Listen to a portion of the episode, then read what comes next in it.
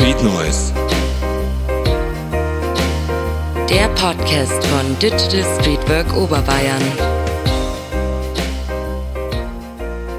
Hallo und herzlich willkommen zu einer weiteren Folge von Street Noise mit dem Künstler Rilla. Falls du die erste Folge noch nicht gehört haben solltest, hol dies unbedingt nach und ich freue mich, dass es jetzt spannend weitergeht. Viel Spaß!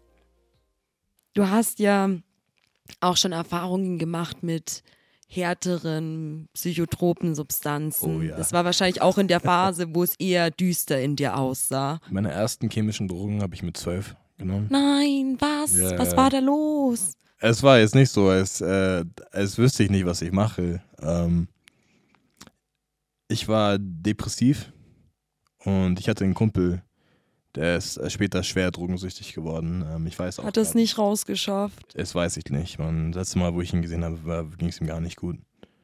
Äh, und er hat so im Internet ge geguckt, so, hey, wie werden wir high? Wir, wir haben beide so Musikvideos geguckt und scheiße, ich habe Future gehört. Und ähm, Mac Miller hat auch damals Lean getrunken und sowas. Und halt alle meine Rap Rapper, die ich gehört habe, haben alle mega viel gesmoked und, und Drugs genommen. Und es, es sah einfach so geil aus ich wollte auch weg aus dieser Gesellschaft. Die Schule hat mich angepisst, meine ganze Schule hat mich einfach nicht gefeiert. Meine, meine Lehrer waren scheiße zu mir, meine Mitschüler waren scheiße zu mir.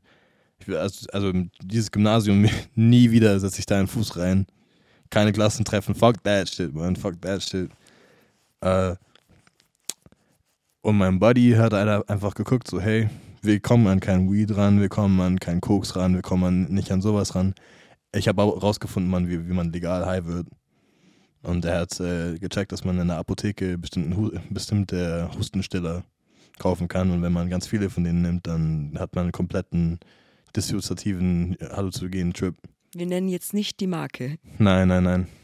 Ähm, und ja, ich habe das bestimmt fünf oder sechs Mal gemacht.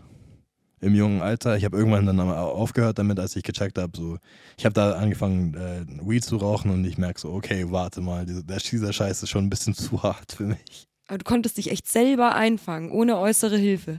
Ich glaube nicht, dass das wa- was äh, süchtig machen, machendes ist. Also es gibt manche so Substanzen, da hat man einfach auch diesen hohen, hohen Drang, es wiederzunehmen. Ich glaube, meine größte Schwäche war ähm, äh, Speed und MDMA. Bin ich total abgegangen. Ich vermute, ich habe ADHS oder sowas in die Richtung. Also eigenmedikationsmäßig dann auch. Es hat mich einfach viel besser zum Funktionieren gebracht. Aber das war keine Medikation. Ich habe ja einfach Pulver, Pillen und sowas genommen.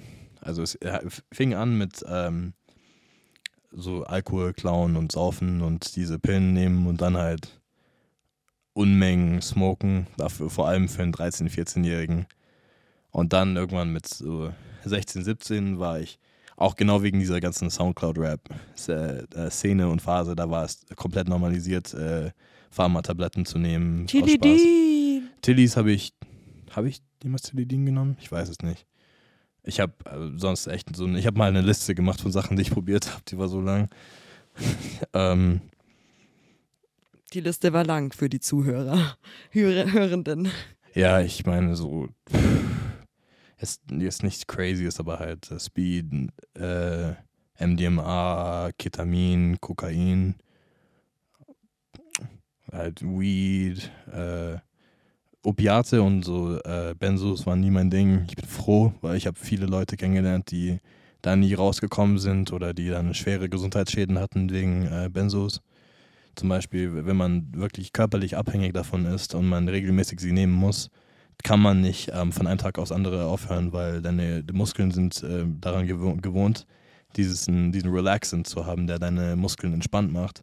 Wenn du auf einmal dann aufhörst, äh, Xanax oder andere Benzos zu nehmen, kannst du dann, ähm, kriegst du komplette Muskelstarre im ganzen Körper und dann äh, versagt dein Herz und sowas. Also da bin ich froh, dass ich da nie in die Schiene, Schiene reingerutscht bin. Ich habe auf jeden Fall einiges davon ausprobiert. So. Ich dachte, das war so mein, mein Ding, you know. Mir ging scheiße, ich war Depri, ich hatte keine, keine wirklichen Freunde. Ich dachte, meine Liebe ist, äh, Liebe sind die Pills und Liebe einfach diese Trips, weil Drogen fühlen sich unglaublich geil an. Sonst Also- wird es ja keiner nehmen. Sonst wird es keiner nehmen. Weißt du, man, Leute können das so darstellen, so wow, das ist so, so ein dreckiges Gefühl oder als wäre das so was Horribles. Nee, wenn du gut, äh, was heißt gut, wenn du vorsichtig ähm, harte Drogen nimmst, krasses Experience. Also ich habe da viele echt lustige Sachen erlebt. Ich habe auch sehr schlimme Momente gehabt, auch wo ich überdosiert bin von MDMA. War krass. Ähm, aber jetzt rückblickend habe ich durch diese Erfahrungen nichts Wichtiges erlebt und habe einfach eigentlich nur Party gemacht und das gleiche hätte ich auch mit viel, viel äh, we weniger illegalen und äh, nicht so harten Substanzen genauso erreichen können. Das Einzige, wo ich da vielleicht einen Strich ziehe, wo ich sage, dass etwas mein Leben im Positiven verändert hat, war, war Psychedelika. Aber da habe ich auch nur äh, zwei Trips geschmissen bisher. Weiß nicht, ob ich da jemals wieder da, dahin gehen werde. Ich habe ähm, 2020, nee, äh, ent- entweder Ende 2019 oder Anfang 2020 mit chemischen Drogen aufgehört und bin bis heute clean, Wie, wie hast du es geschafft, da rauszukommen? überdosieren. Also ein Krankenhausaufenthalt oder wie? Nee, ich bin, ähm, ich dachte, ich sterbe. Und ich bin wieder aufgewacht am nächsten Morgen und mir ging es gut. Also meinem Körper ging es gar nicht gut, da hatte ich echt äh, krasse äh, Gesundheitsprobleme danach. Ähm, war aber auch immer noch so voll der Junkie, also ich habe mich nicht drum gekümmert. Aber irgendwann hat sich dann alles wieder ge äh, geregelt. Meine, ähm, also ich hatte Probleme mit äh, Kurzzeitgedächtnis und sowas. Aber lang, so langsam kam alles wieder zurück. Und mir geht's wieder viel, viel besser. Und seitdem diese ganze chemische Scheiß aus meinem Körper drau draußen ist, fühlt es sich viel besser an, weil du hast einfach die ganze Zeit Stimulanzen, die deine. Du bist von denen abhängig, weißt du wenn du dann runterkommst und du brauchst wieder diesen Up, ist es voll leicht, eine Line zu ziehen, aber dieses Zeug soll nicht in deinem Körper sein. Es löst Hormone aus, die, also wenn du Serotonin, Serotonin ähm, Defizit hast wie ich, wenn ich, also ich habe Depressionen, also ich habe wenig Serotonin, ich habe wahrscheinlich auch ADHS, also habe ich wahrscheinlich noch weniger Serotonin. Ähm, Serotonin sind die Glückshormone übrigens. Glückshormone, ja. genau, also das ist, was dich ha- happy macht. Und dann, wenn du Molly nimmst, geht es in dich rein und auf einmal schüttet, auf einmal schüttet dein Gehirn so Serotonin, Serotonin und du gehst zu all deinen Homies und sagst so, yo, ich hab dich so lieb, Mann. Oh, Bro, oh, Bro. Ah, aber das ist, weil du dein Gehirn einfach dazu bringst und dazu zwingst, glücklich zu sein. Happy, happy, happy, happy, happy, happy. Dann nimmst du es, äh, dann am nächsten Tag, Alter, du bist Depri, du bist komplett fertig mit deinem Leben. Komplettes Loch. Dieser, dieser Emma Carter, Mann, ich nie wieder, nie, never again. Fuck. Und das that. ist es ja. Everything comes with a price. Everything comes with a price und diesen Preis willst du nicht bezahlen. MDMA ist der Teufel. Halt die Finger davon. Koks macht nur süchtig, weil wenn du ho hochkommst von dem Scheiß ähm, und du dann wieder runtergehst, dann wirst du noch eine Line, Mann. Also bist du die ganze Zeit einfach im, im Schwanken. Du tust so viel Gift in deinen Körper rein. Ja, mal lieber nüchtern selbstbewusst zu sein.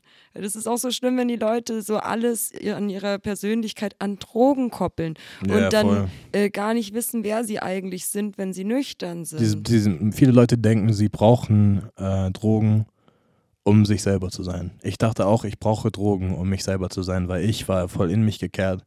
Dann auf Trips war ich dann richtig offen und hatte Spaß und habe so krasse Leute kennengelernt, die auch coolen Style hatten oder auch Musik gemacht haben, weil die meisten Musiker damals haben auch härtere Drogen genommen, die ich kennengelernt habe. Ähm, ich habe auch, auch einen Homie, äh, also ich habe einen Homie, der heroinsüchtig geworden ist. Ich habe äh, einen Kumpel von mir auf Crack mal gesehen, so in Person. Das war auch sehr strange, man. Bin so froh, dass ich aus dieser dunklen Schiene rausgekommen bin. Ich wirklich- auch. Es frisst dich auf. Du denkst, du bist tough. Du denkst wirklich, du packst es auf all diesen Drugs. No way. No way. Ein paar von euch, man, ihr seid Terminators und ihr, ihr, ihr könnt echt versuchen, euch ballern, zu ballern, was ihr wollt und ihr denkt, ihr schafft es, man. Aber eines Tages kommt dieser Tag, wo es zu viel wird. es wird immer mehr. Es wird mit der Zeit immer mehr. Absolut, Mann. Ich will keinem sagen, dass die sich schämen sollen, dass sie Konsumenten sind. Ich will hier niemanden bloßstellen. Ich will niemanden sagen, so, hey, du bist ein, ein Monster, weil du konsumierst, Mann. Du bist ein, ein Opfer von der Gesellschaft. Du bist ein Opfer von deiner eigenen Sucht. Du bist eine Gefahr für dich selber. Und auch wenn es Konsumenten da draußen gibt, die gesund mit ihren Substanzen umgehen können, das sind die wenigsten. Das sind wirklich die wenigsten, vor allem bei solch, solchen harten Substanzen wie die, die ich genommen habe. Wenn du deinen dein Feierabend-Joint kiffst, das ist kein Problem. Da kommst du auf dein Leben klar. Wenn du dein ein Bier am Ende der, der Arbeit trinkst, ist okay. Aber wir wenn haben, du. Ja, wir haben sehr viele junge Zuhörenden äh, in der Entwicklung. Bitte alles nicht, weil da wird alles noch neu verschaltet. Das ist eine andere Geschichte. Wir reden hier Das von absolut. Erwachsenen. Absolut, absolut. Also äh, generell, was ich erfahren habe, bitte tut nicht das gleiche wie ich. Ich rede das einfach, einfach nur aus der eigenen Erfahrung über ähm, diese Themen. Wenn dein Gehirn sich noch am entwickeln ist, nimm gar nichts. Auch exzessiver Alkoholkonsum, auch ab 16, ist nicht gut für einen, einen selber. Ich trinke selber persönlich fast überhaupt keinen Alkohol. Wenn dann ein, zwei Gläser von irgendwas zum Essen oder wenn man mal ein Bier trinkt oder so, für mich okay, aber ich finde, exzessiver Alkoholkonsum ist auch sehr, sehr, sehr kritisch. Weil es auch so gesellschaftlich akzeptiert ist. Das ist ja überall, wo du hinkommst, bei irgendwelchen Veranstaltungen, wird dir gleich was zu trinken angeboten. Ja, es ist das ist das. Gefährliche, ja. Da fragt man sich halt auch so, ob das auch legal sein sollte, Mhm. finde ich. Weil ich finde, ähm, jetzt im, zum Beispiel im Gegensatz zu, zu Marihuana ist der Alkohol gesellschaftlich gefährlicher. Einfach was Sachen wie Aggressionsprobleme angeht oder Missbrauchsfällen oder auch Le Leute, die andere Leute belästigen auf Alkohol. Das ist schon sehr krass. Ähm, Kriminalität. Ja. Genau. Ähm, aber wenn du, so ich, ich, rede hier jetzt wirklich von, von harten Drogen, es gibt keinen Grund, warum die, die, du sie nehmen solltest. Ich dachte auch, da ist, das ist so eine Secret-Welt, in die man eintauchen kann, war auch hauptsächlich mit Konsumenten befreundet und seitdem ich all diese Menschen nicht mehr in meinem, meinem Leben und meinem Umfeld habe, fühle ich mich gesünder, ich fühle mich glücklicher als damals, als ich diese Trips geschmissen habe, obwohl ich da so mein Serotonin ähm, über, überflutet habe, weil es ist alles langsam ausbalanciert. Wenn man aufhört zu konsumieren, die ersten paar Monate sind so scheiße, weil es ist alles langweilig. Alles nervt einen. Denkst dir so, du kannst dir nicht mehr die Welt schön malen. Und meistens auch, wenn du in, diese, in dieses tiefe Loch reinfällst, wird die Welt um dich herum wirklich hässlicher, weil die Gesellschaft eben äh, Konsumenten bestraft und sie nicht hilft, aus solchen Lagen rauszukommen. Du siehst dein Leben um dich herum verkacken und dann willst du um, umso mehr wegrennen. Und man kann es schaffen, daraus zu, daraus zu kommen. Für mich, ich habe da, weil ich so ein Sturkopf bin, einfach diesen Boom gebraucht, diesen einen Moment, wo ich überdosiert bin, wo ich gesehen habe, wie mein Körper geglitscht ist und einfach nicht das getan hat, was ich wollte mehr. Das hat mir so Angst gemacht, dass ich nie wieder mit diesem Scheiß gespielt habe. Und ich hoffe, wenn irgendjemand das hört, der momentan am Konsumieren ist, egal wie schwer der Konsum ist, ich bin nicht hier, um dir um zu sagen, was du zu tun hast. Was du mit deinem Leben machst, ist deine eigene Entscheidung. Aber achte wirklich darauf, was du mit dir selber machst, was du mit den Menschen um dich herum machst und was du deinem eigenen Körper wirklich antust, weil das ist nichts etwa, nicht etwas, was ähm, sustainable ist. Was heißt sustainable auf Deutsch? Nachhaltig. Na, es ist kein nachhaltiges äh, Lifestyle. Du verbaust dir so viel dadurch und es macht einfach alles schwieriger, auch wenn es dir erscheint, so viel leichter zu werden. Ja, Keith Richards hat auch gesagt, wenn er gewusst hätte, dass er so alt wird, hätte er nicht so viel Drogen genommen. Ja, schau mal, Keith, hä? Ja, ja, du hast ja gesagt, dass es auch ein Stück weit für dich zur Eigenmedikation ähm, missbraucht wurde. Wie geht's Einigermaßen. denn dir jetzt mit Themen wie mit ADHS und äh, Depression auch? Es könnte besser laufen. Ähm, ich will nicht so tun, als wäre mein Leben perfekt oder es würde mir tausendmal besser gehen, aber finanziell habe ich mich viel besser etabliert, als ich mal war. Ähm, und ja, es ist, ich hatte Angst, ein normales Leben zu führen. Weil ich immer so unterwegs war und Party gemacht habe. Und ich lebe ja als Künstler auch kein normales Leben. Für mich ist es mehr Normalität, auf die Bühne zu gehen und vor Leuten zu rappen, als in ein Büro zu gehen und einen Job zu machen, wie, wie man- für manche andere. Ähm, aber Ja, ist auch ein schwieriges Thema mit, dir könnte es besser gehen. Was machst du denn vor allen Dingen in so Zeiten, wo es dir nicht so gut geht, wo man am liebsten im Bett liegen bleiben möchte und gar nicht weitermachen Ich will. würde sagen, die ersten paar Tage wahrscheinlich im Bett liegen. Das ist auch wenn, vollkommen wenn, wenn legitim. Mir, ne? Wenn ich es mir erlauben kann. Manchmal ist es auch gut, sich die Zeit zu nehmen. Wenn man weiß, dass man neurodivers ist, einfach sich das einzugestehen und sich nicht mehr selber zu bestrafen dafür, weil ich hatte viele Ein Eindrücke und viele Einflüsse in meinem Leben, die mich sozusagen bestraft haben dafür, dass ich neurodivers bin.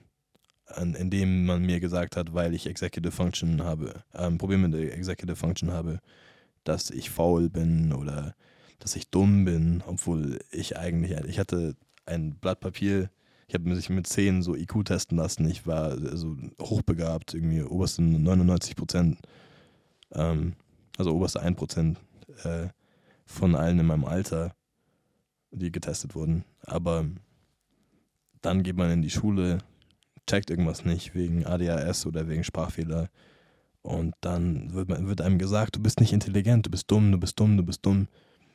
Genau.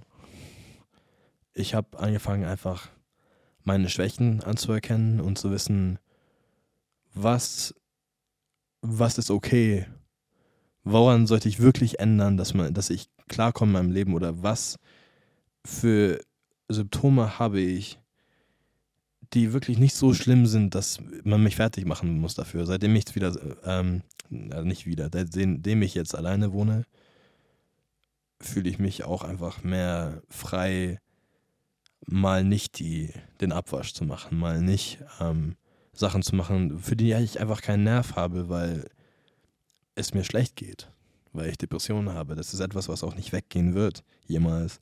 Ich habe das schon fast mein ganzes Leben lang. Und man lernt einfach damit umzugehen und seine eigenen Schwächepunkte anzuerkennen und daran zu arbeiten und zu versuchen, das auszubügeln, was man kann, aber nicht mehr, also nicht mehr, es, was heißt das, nicht ausreden, nicht mehr sich schämen selber. Sich nicht mehr fertig zu machen. Ja, dafür, genau, ja. einfach. Und nicht mehr zu masken, nicht mehr zu verstecken, dass man neurodivers ist.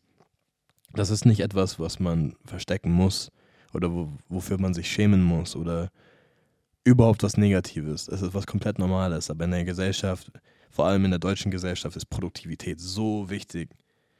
Wenn du den nicht, also wirklich, wenn,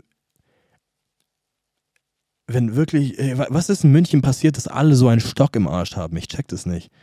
Ich check das nicht.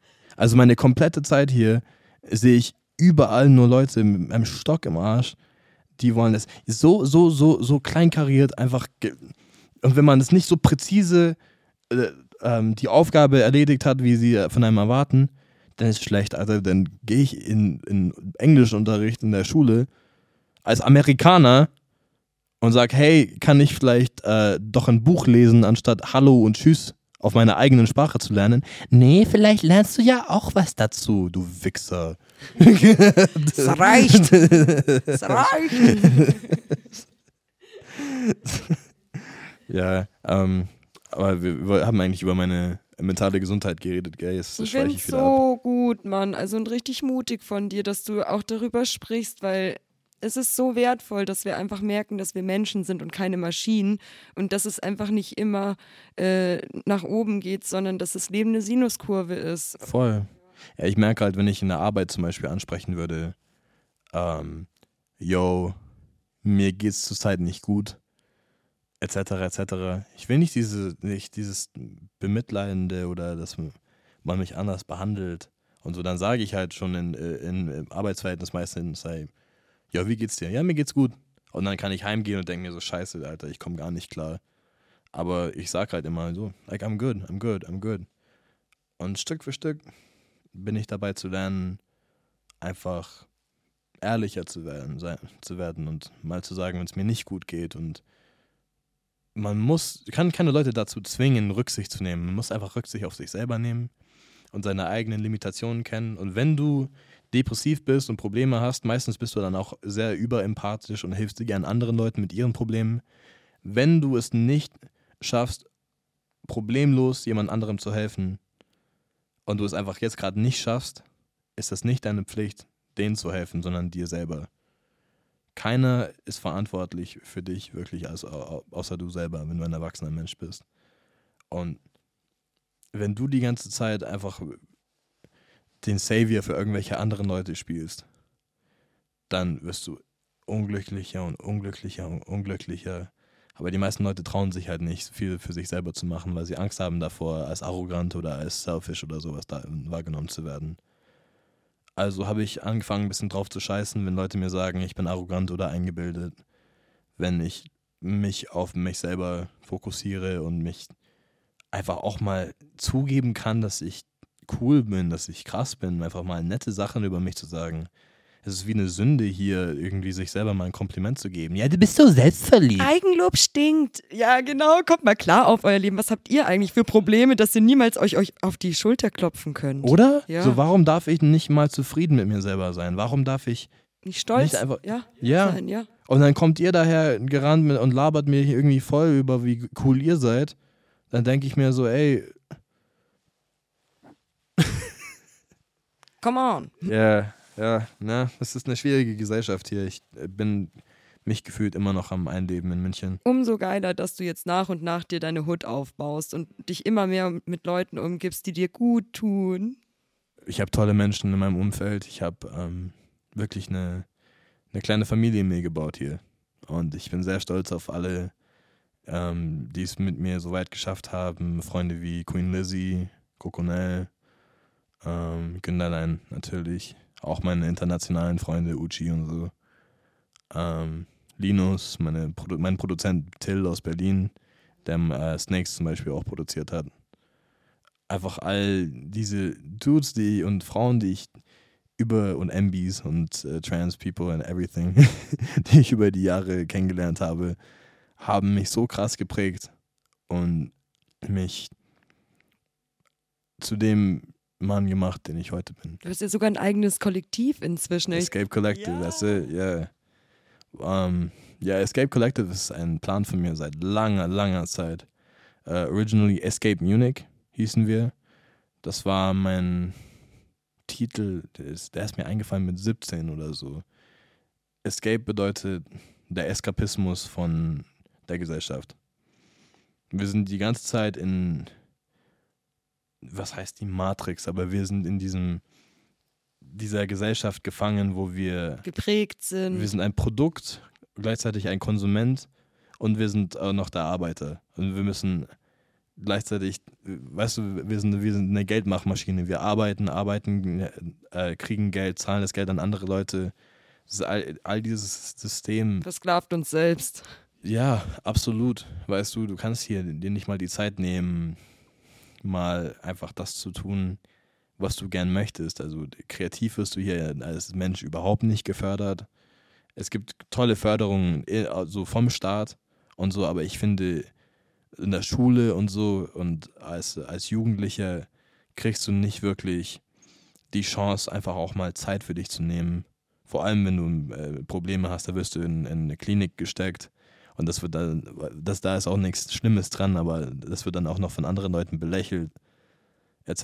You know, like man, man sollte einfach mehr Zeit nehmen, einfach mal zu escapen. Freie Zeit. Ich, ich bin ein Mensch, der lebt ziemlich von Eskapismus, also sei es Musik oder ich habe als Kind sehr viele Bücher gelesen, Filme geschaut, äh, Serien geschaut, hauptsächlich Anime-Serien. Ähm, und das war mein Escape einfach, oder Videospiele, alles. Einfach mal rauskommen aus dieser Welt. Und das ist so eine Sucht von mir, irgendwie, diesen Escape zu finden aus der Welt, weil ich habe mich hier nie 100% wohlgefühlt. Und ich möchte mit Escape ein Safe Space für alle Menschen machen, wo wir alle zusammen können, kommen können und uns unterstützen und einfach lokale Musik feiern können. Und einfach mal deinen Chef und deinen Job und deine Eltern oder irgendwas, was dich stört, einfach mal zu vergessen. Einfach mal sich abzulenken. Heute Nacht sind wir hier, hier heute Nacht machen wir Party. Hm. Und Escape Collective ist, also es klingt natürlich wie ein Kollektiv, aber wir sind äh, ziemlich amorph. Also ich bin der Leader von Escape Collective, Günderlein, ist äh, auch Mitglied. Und wir haben unsere Producer und unsere Artists, die sozusagen dazugehören, aber Escape Collective verändert sich gefühlt bei jeder Veranstaltung. Also alle Leute, die auftreten, sind Ehrenmitglieder von Escape Collective, mindestens für den Abend. Aber wenn Leute gehen, dann gehen sie. Es ist nicht ein, ein festes Ding von du bist ein Mitglied und du bist ein Mitglied, sondern auch alle Zuschauer sind auch ein Teil von Escape Collective.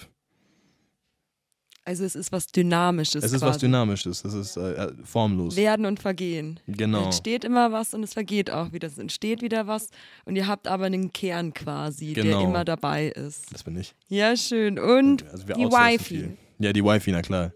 Ähm, aber wir outsourcen viel, was Design und sowas angeht.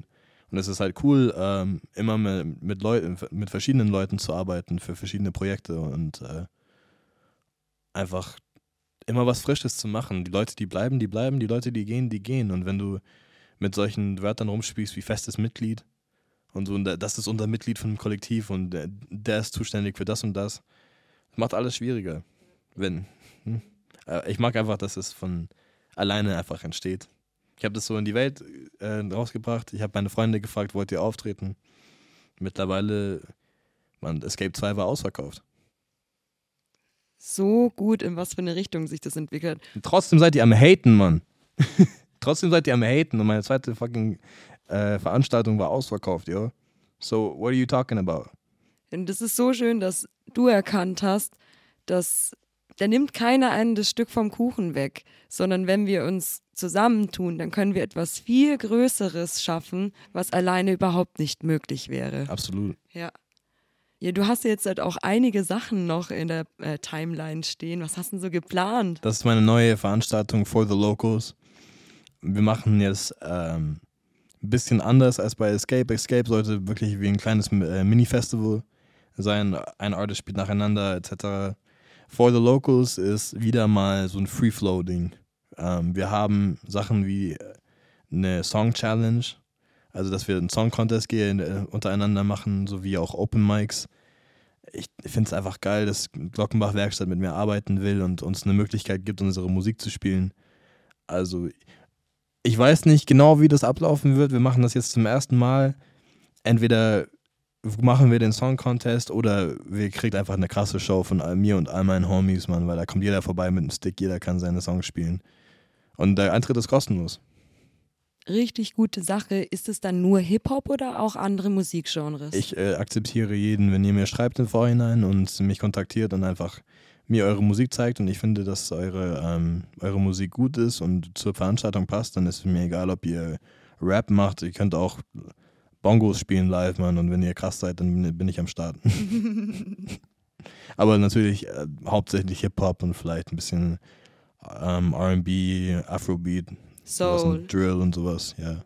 Immer erster Dienstag im Monat Glockenbach Werkstatt in München. Kommt's vorbei. So, ja, und Escape geht immer weiter. Escape 3 ist in the, in the making. Ich will noch genau schauen, wie, wie und wo ich meine Artists buchen will. Aber ich bin einfach so ready. Und For the Locals gibt mir die Möglichkeit, mit lokalen Künstlern zu connecten, neue Leute kennenzulernen und einfach auch mal jungen, frischen Künstlern die Möglichkeit zu geben, auf die Bühne zu gehen. Was ist, das ist genau etwas, was ich gebraucht habe damals, als ich angefangen habe. Genau wie bei Rap Academy. Weißt du, es wurde mir nicht gegeben, ich musste autodid- autodidaktisch lernen, aber das heißt nicht, dass andere Leute nicht einfach auch ein bisschen Unterstützung kriegen können. Und du gibst ja jetzt auch Unterstützung mit den Hip-Hop-Workshops, eben mit hier for the Locals. Ich finde es einfach nur Wahnsinn, in Ja, was für einer kurzen Zeit sich das jetzt echt schon richtig geil entwickelt hat. Ich werde das auf jeden Fall nicht für immer machen, aber momentan, so zur Zeit, ich liebe diese Mischung aus Musik und Pädagogik. Und mit Leuten connecten, man, weil ich habe das Gefühl, ma- man kann wirklich einen Eindruck auf Leute hinterlassen und sie dazu motivieren, nicht selber so selbstkritisch zu sein. Wir haben einen, äh, einen Schüler bei der Rap Academy, der sich immer noch, ich weiß ni- nicht, wie man dem mal zeigen kann, wie talentiert er wirklich eigentlich ist. Aber einfach dass ich weiß, dass ich da mich hinhocken kann und ich Stück für Stück an diese Unsicherheit abnagen kann, bis er irgendwann checkt, wie krass er eigentlich selber ist. das, das gibt mir so viel Glück und Hoffnung, weil ich verstehe ihn, ich verstehe diese Kids, ich verstehe diese Nervosität, ich verstehe diese Selbstkritik. Und ich habe die Erfahrung gemacht, ich bin vielleicht auch schon älter als die meisten bei der, bei der Rap Academy und ich kann denen eine Möglichkeit geben, mal zu sehen, so hey, der Typ war da, wo ich gerade bin. Und er sagt mir, es wird nicht nur besser, sondern du kannst es selber ändern. Weißt du? Und wenn du einfach dran bleibst und an dich glaubst und immer weiter arbeitest an deiner Mucke, kannst du gut werden. Egal, wo du anfängst. Talent ist nur ein Vorsprung. Harte Arbeit ist 90 Prozent. Ja, ganz genau. Man muss ins Machen kommen und dranbleiben. Üben, üben, üben, üben. Every day, wenn du kannst. Was ist denn eigentlich die Italian Connection bei dir? Die Italian Connection. Uh, meine gute, gute Freundin, äh, mi amor, Simona Andrioletti, ist eine gute Freundin von mir aus Bergamo. Und sie wohnt zurzeit in München und studiert in der Kunstakademie. Mhm. Und sie habe ich kennengelernt auf einer, ähm, also eine, das war nicht mal, nicht mal eine Hausparty, das war so eine Atelierparty von einem Kumpel von mir, Nijo. Und habe sie einfach sehr, sehr random kennengelernt und mit ihr gesprochen. Und sie meinte zu mir, äh, also ich habe ihr gesagt, ich bin Musiker. Und sie meinte zu mir, ah, ich suche einen Musiker für mein, äh, mein Kunstprojekt momentan. Und also würdest du gerne mit mir arbeiten? Also wärst du, hättest du Interesse? Und ich sage nie gerne zu, bevor ich etwas gesehen habe. Einfach damit ich keine Menschen, ähm, wie heißt das? Disappoint. Enttäusche. Ich will keine Menschen enttäuschen und äh, denen das Gefühl geben, so, okay, ich bin voll motiviert, jetzt zu arbeiten und dann sehe ich, okay, das taugt mir doch nicht ganz.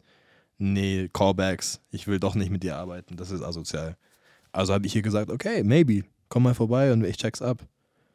Und diese Frau, man, kam zu mir ins Studio und hatte schon meinen Namen auf dem Flyer geschrieben für diese Veranstaltung. Und ich dachte mir so, wow. Und so Simona hat mir ihre Kunst gezeigt und ich war blown away, einfach komplett begeistert. Sie ist so eine talentierte Frau, ihr, ihr guter Freund äh, Ricardo. Ricky, I love you, brother. Hat sehr positiv weiß, gedacht. Du, du sprichst kein Deutsch, Mann. Ich, du hörst safe diesen Podcast nicht, aber ich liebe dich, Mann. Äh, Ricky und Simona haben einfach wahnsinnig krasses Talent. Und daher hat Simo mich dann eingeladen, bei ihrer ähm, Kunstausstellung Sorry Mom nicht nur mitzuwirken, sondern auch bei äh, der Eröffnung der Vernissage dann auch äh, aufzutreten dort. Und es war so ein krasses Stück über ähm, Gewalt und Armut und so selbstverletzendes Verhält ähm, Behavior, Verhalten, wie auch ja. Verhalten, wie wir auch äh, geredet haben. Und es hat so tief mit mir resoniert und einfach auch so gepasst zu der Musik, die ich in der Zeit gemacht habe. Also mein Album, an dem ich, dem, an dem ich gearbeitet habe, hatte so ähnliche Themen, dass es einfach nur Sinn gemacht hat, zusammenzuarbeiten. Und diese Monate Vorbereitung waren krass. Ich hatte viel Nervos Nervosität. Ähm, Es war dann auch in Italien. ähm, zuerst war es in München, in der, Kunst, in der Kunstakademie. Da hatten wir so so die Ausstellung und äh, innen drin so ein dreistöckiges äh, Baugerüst, so Bauarbeitergerüst gem- gemacht und ich bin äh, hochgeklettert und wir hatten die Boxen da drauf und ich bin oben aufgetreten für die Crowd. Wow. Genau, und äh, da, für diese Ausstellung hat äh, Simona dann einen äh, Kunstpreis in Italien gewonnen und ist dann äh, Frontpage auf dem Magazin Inside Art in, Italien gekommen und ich habe da auch ein paar Seiten zusammen mit Kinderlein. So schön, Mann. Hey, das ist für mich immer so atemberaubend zu sehen, dass wenn man ins Machen kommt, wenn man losgeht, wie viele Türen sich dann auch öffnen. Genau, wir haben jetzt ähm, das Angebot bekommen von VF Corporation.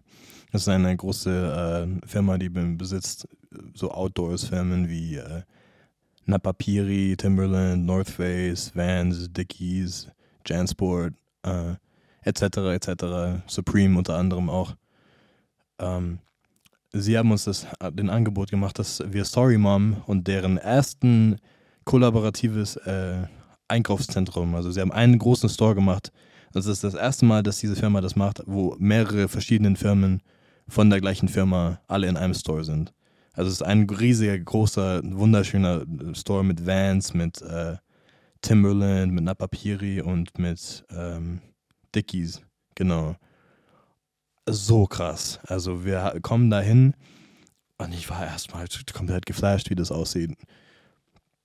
Und dieser Store of Refugee 11 macht ein äh, Projekt mit uns zurzeit, wo wir alte Klamotten von diesen Firmen nehmen und basteln sie um, machen sie neu, refurben. Äh, So Upcycling quasi. Genau, Upcycling machen wir. Und wir machen eine Fashion Show und ein Konzert. Ich und äh, Overlapper, ein Rapper aus Milan, machen dann äh, eine Show in den Klamotten zusammen und ich, wir werden beide modeln und äh, ich glaube, seine Homies werden auch am, am Modeln sein. Wo kann man euch sehen? Kann man da auch vorbeikommen? Na klar, also es ist äh, Open, Open Space, komm nach Milan. Ah, wie cool. Ja, Milan, das ist. Mailand ist crazy. Ja, Ja, das ist auf jeden Fall eine Reise wert. absolut. Ich, ähm, es war mein erstes Mal in, in Mailand mit, äh, mit äh, Simona und Ricky. Ich werde es nie vergessen, Mann. Das war richtig krass. Das war auch wieder so ein Moment, wo ich mir denke, so scheiße, ich lerne so den Marketing Executive von Timberland Europa kennen. Und das alles nur wegen meiner Mucke. Und ich trage Timberland, seitdem ich ein kleines Kind bin. Timberland kommt aus der Gegend, wo ich aufgewachsen bin, in Amerika. Also für mich war das, war das der Hammer, Mann. Ich habe mir, ich hab mir auch so mein kleines Herz rausgeschoppt da. Das glaube ich. Also, Mailand ist äh, Save the Date. Wann geht's los und wo? Im April geht's los. Äh, wir hatten jetzt unser erstes Treffen schon letztes Jahr. Und Februar wird dann weitergearbeitet, aber dann im April, ich habe noch kein genaues Datum bekommen, machen wir die Show. Stay tuned auf alle Fälle. Yeah. Better be there, yo. Vor- Hast du sonst noch was auf dem Herzen, was du gerne noch teilen möchtest? Hm. Wenn du unzufrieden bist mit irgendwas, sei es du selber oder etwas in deinem Leben oder etwas wie dein Job oder etwas, was dich stört, wenn es, wenn es so etwas gibt, behalte dir einfach im Kopf, du hast die Macht, es zu verändern. Ja. Ich glaube, das ist alles, was ich noch zu sagen habe. Ich finde, du hast es ganz toll auch heute hier darlegen können, dass es einem nicht immer 100% gut gehen muss. Man kann trotzdem im Leben erfolgreich Den sein. meisten geht's nicht gut. Die meisten Leute lügen einfach. Das will ich nicht als Schlusswort haben lassen. nee, aber es ist okay, to, be, to not be okay. Das ist was komplett Normales. Jeder Mensch hat schlechte Tage. Jeder Mensch hat mal Phasen, wo es wo es negative Gedanken gibt. Aber wie du gesagt hast, es ist die Sinuskurve. Irgendwann geht diese Kurve wieder nach oben. Und dann hoffentlich für dich bleibst du da so weit lang oben, wie du kannst. Und versuchst einfach diese, diese Kurven nicht, nicht so krass hoch mehr äh, zu bekommen, sondern einfach, dass du Der Mittelweg. genau Ja. einfach ausbalancieren. Ja, aber ganz ehrlich, nur weil wir die Tiefen haben, können wir auch die Höhen wertschätzen. Absolut. Sonst wäre es für uns selbstverständlich wie atmen. Freue ich mich jeden Tag, dass ich atmen kann? Nee, weil ich selbstverständlich nicht. Also ich habe über viele ähm, depressive und, und traurige Dinge heute geredet, die mir passiert sind oder die ich erlebt habe.